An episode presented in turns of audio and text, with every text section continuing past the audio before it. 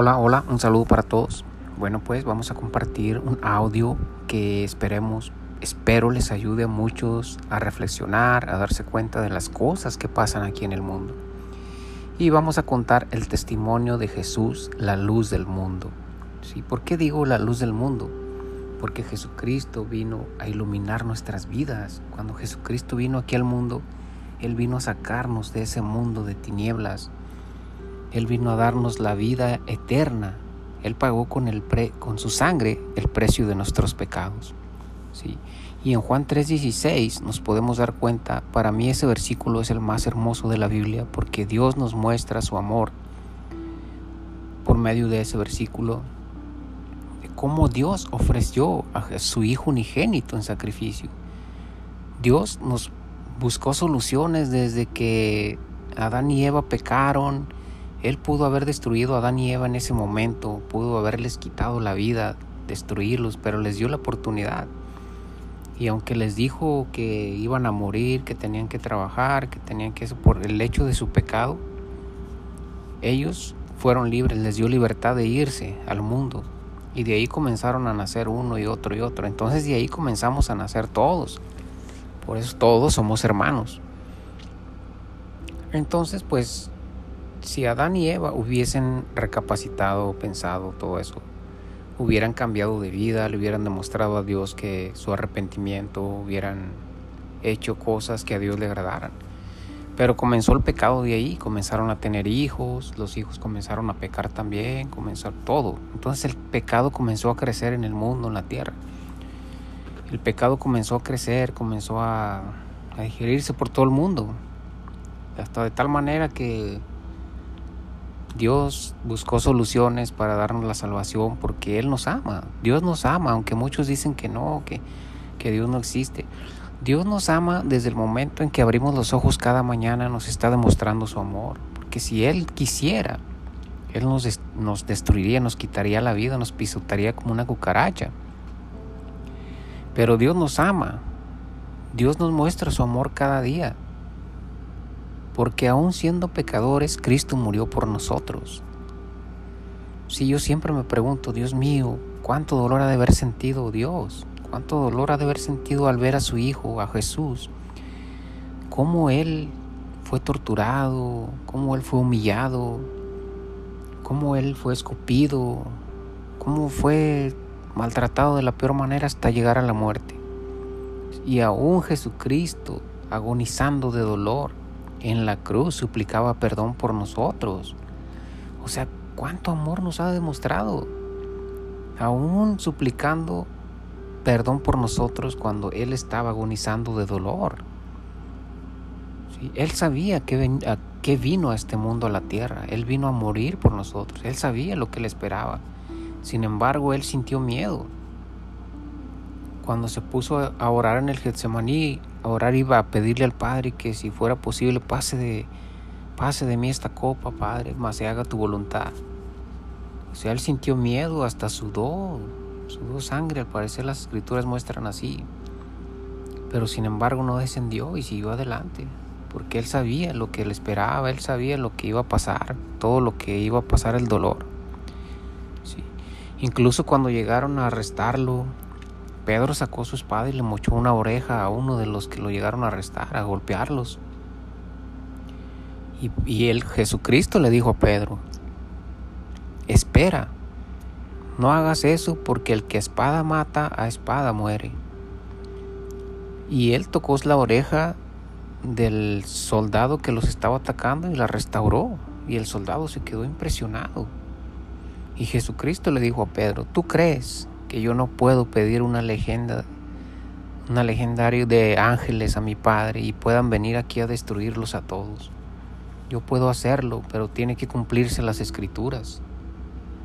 Por eso he venido, para que se cumpla las escrituras. Entonces por eso Jesucristo vino al mundo a morir por nosotros, para darnos la salvación y con su sangre pagó el precio de nuestros pecados, de nuestros errores, de las cosas que hacemos. ¿Sí? Muchas personas dicen, ay, sí, los cristianos pecan, matan, violan y después muy a gusto y van a arrepentirse, ya, se hacen cristianos. Es obvio, es obvio porque para eso vino Jesucristo, a cambiar nuestra vida. ¿Por qué? Porque se han visto muchas personas transformados, incluso traficantes peligrosos que se han transformado en Cristo, terroristas que se ha visto que se han transformado. ¿Sí? ¿Por qué? Porque Dios a su momento los llama, les toca el corazón. Y es cuando ahí conocen verdaderamente de Jesús. ¿Qué pasó con el apóstol Pablo cuando perseguía a Jesucristo y mataba a cristianos? Igual, se le apareció Jesucristo y le dijo, soy yo a quien persigues.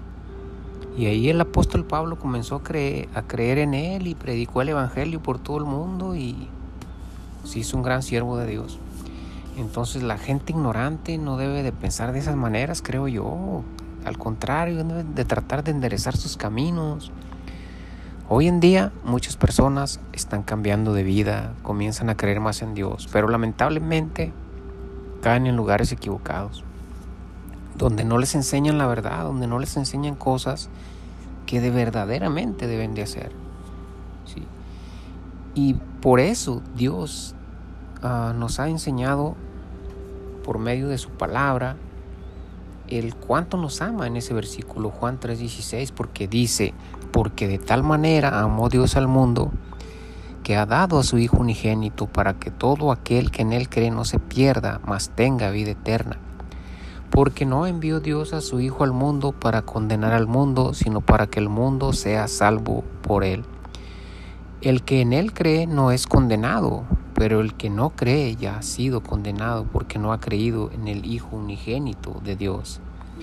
Y esta es la condenación que la luz vino al mundo y los hombres amaron más las tinieblas que la luz, porque sus obras eran malas, porque todo aquel que hace lo malo aborrece la luz y no viene a la luz, para que sus obras no sean reprendidas.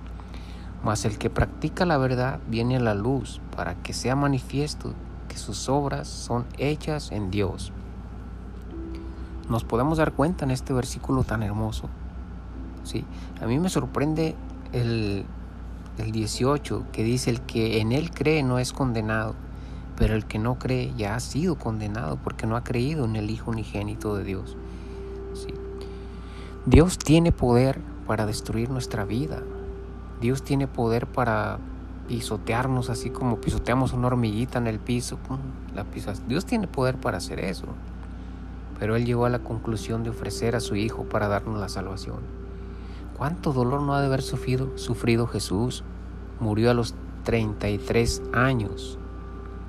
¿Cuánto dolor no sufrió? ¿Cuánta humillación no pasó? Sin embargo, Él aún con la cruz cargada nos mostraba su amor. Él aún sufriendo nos mostraba que nos amaba. Entonces por eso yo los invito a que conozcamos más de las cosas. De Juan 14, 6 es la única verdad que existe, es la única verdad que debemos seguir. La verdad no es religión. La verdad no está en ninguna religión como muchos lo muestran. La Biblia no especifica ninguna religión. La verdad es Jesús porque Él lo dice en Juan 14:6, yo soy el camino, la verdad y la vida. Nadie viene al Padre si no es por mí. Entonces por medio de Jesucristo, que es la luz para nosotros, debemos seguir en el camino. ¿Por qué dice yo soy el camino? Porque es el único camino que nos llevará a la salvación, que nos llevará a la vida eterna en Cristo Jesús. ¿Por qué dice yo soy la verdad? Porque es la única verdad que nos enseña a vivir en el mundo correctamente, que nos enseña a vivir un mundo lleno de amor y de paz. ¿Por qué dice yo soy la vida? Porque en la vida andamos en tinieblas y vivimos un mundo lleno de dolor, de enfermedades, de tristeza, el cual Él únicamente puede sacarnos de todo eso cuando creemos y confiamos en Él. ¿sí? Por eso Él se bautizó. Él no, él, nos, él se bautizó para darnos el ejemplo, no porque necesitara bautizarse. Él se bautizó para que nosotros nos bautizáramos de esa manera, porque cuando nos bautizamos es la oportunidad que Dios nos da. Que Adán y Eva hubieran podido tener esa oportunidad, pero Dios nos la está dando a nosotros, de nacer nuevamente al aceptar a Cristo y comenzar una vida en blanco, quedar todo abajo el agua todos los pecados, salimos limpios y puros del agua, todo se quedó abajo, comenzamos una vida nueva. Y está en nosotros y manchar nuevamente esa vida nueva. Pero lamentablemente después viene el desierto. Desiertos que tenemos que cruzar como Jesucristo los cruzó. Cruzó el desierto y Él nos puso el ejemplo de todo lo que íbamos a pasar. Y realmente muchas personas prefieren alejarse porque pasan dolores muy fuertes, pasan pruebas muy fuertes, pero no saben qué es cuando Dios nos está probando. Muchas veces le pedimos a Dios, Señor, ayúdame, yo quiero servirte, oh Señor, yo quiero seguirte, te amo y bueno, y es cuando Dios dice, ok, claro que sí, yo también te amo, pero voy a comenzar por limpiarte, por purificarte. Y ahí es donde nos aleja a nuestra pareja tóxica, donde nos aleja a los amigos hipócritas, a los amigos falsos, donde nos comienza a faltar el trabajo y comenzamos a renegar que Dios no existe, que por qué estamos pasando por todo eso. Y ahí es donde se alejan muchas personas, porque es más fácil alejarse que soportar, que soportar esa gran carga. Por eso dice Jesucristo, el que sea digno de mí, cargue su cruz y sígame.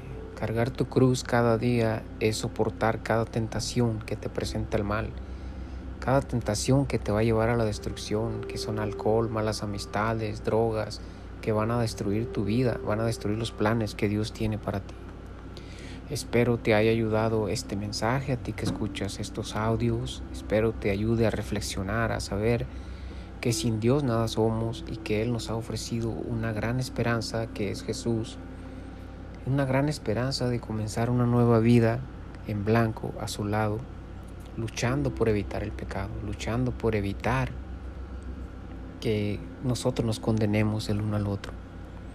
Dios los bendiga y perdón, no sé qué pasó con los audios pasados, que no se grabó uno y bueno, espero que todo salga bien y Dios los bendiga grandemente y voy a hacer una pequeña oración para que Dios sobre nuestras vidas de mejor manera. Amado y glorioso Padre, gracias Señor por este hermoso mensaje que decidí compartir con las personas. Bendice cada uno de ellos, Padre mío, dales paz en su corazón. Ayúdalos a reaccionar y a darse cuenta que sin ti, Padre, no somos nada. Bendice cada uno de ellos, lleva paz en su corazón, Señor. Que si tienen problemas económicos, matrimoniales o están pasando por alguna depresión, Señor, te pido soluciones cada uno de sus problemas, Padre. Que sepan, que se den cuenta que sin ti nada somos, Señor.